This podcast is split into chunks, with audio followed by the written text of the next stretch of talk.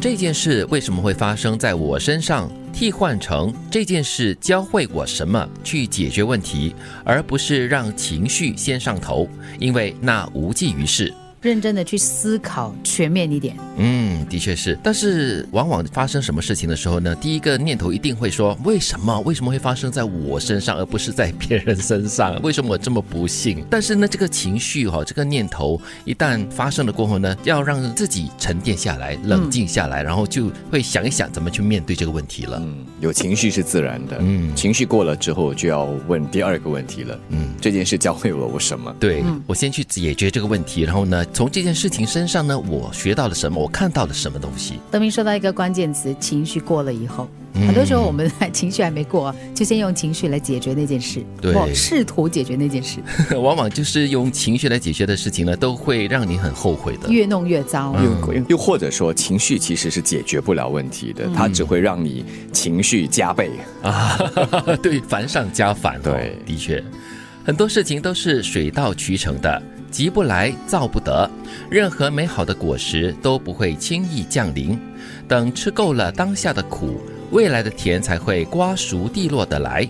到时你也才能够心安理得的接受享用。之前不是提过吗？给时间，时间，嗯，那么慢慢的了，自然就会水到渠成。有时真的是不能急，特别是当下这个年代，我们什么都急着要看到结果，所谓立竿见影，但是不是每件事都可以。他这里提到的说，等吃够了你当下的苦哦，你吃够了过后呢，哎，就会回甘了，有些东西就会回来了，就会成熟了，然后你就会尝到它的甜味了。如果你把人生想成一个剧本的话呢，它一定要有一个开始，要有铺陈。嗯，它有一个过程，然后它才有一个美丽的结局啊。如果是回应之前的那句话的话，它就是先让你苦，苦过了之后就会干。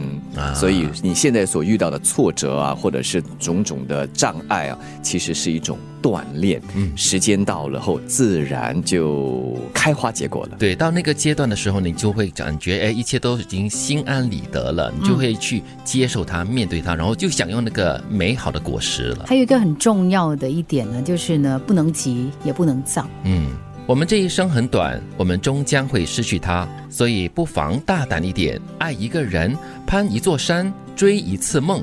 跑一个马拉松啊，在为自己铺垫。你们就跑一个，快要了，快要了啊，快要了哈！真的，其实这一生真的是你说长不长，说短其实也没有那么短。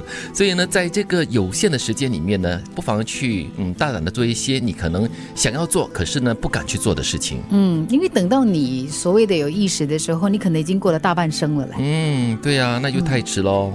所以要尽早收 hand 啊，收。哎，可是哦，爱一个人需要大胆一点的咩？需要啊，需要哈。爱真的需要勇气，也是哦。因为爱一个人可能会随时会受伤害，有时候对一些人来说，可能呃顾前瞻后的哈，嗯，就慢慢等了哈，等下一个。攀一座山，追一次梦，追求梦想，很多时候呢都会碰到很多挫折啊，碰碰跌跌的，然后呢就可能会感觉很受伤。去追梦的过程当中，或者说。他最开始的时候的一个挣扎吧，可能就是你可能要放弃一些东西，嗯，你要放下一些东西，所以我觉得他需要勇气。但是你失去了一些东西过后呢，你总会得到一些东西的，所以有失必有得。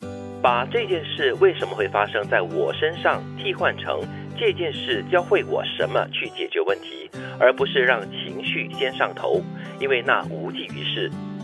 很多事情都是水到渠成的，急不来，造不得。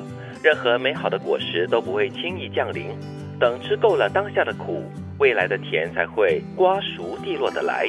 到时你也才能够心安理得的接受享用。我们这一生很短，我们终将会失去它，所以不妨大胆一点，爱一个人，攀一座山，追一次梦。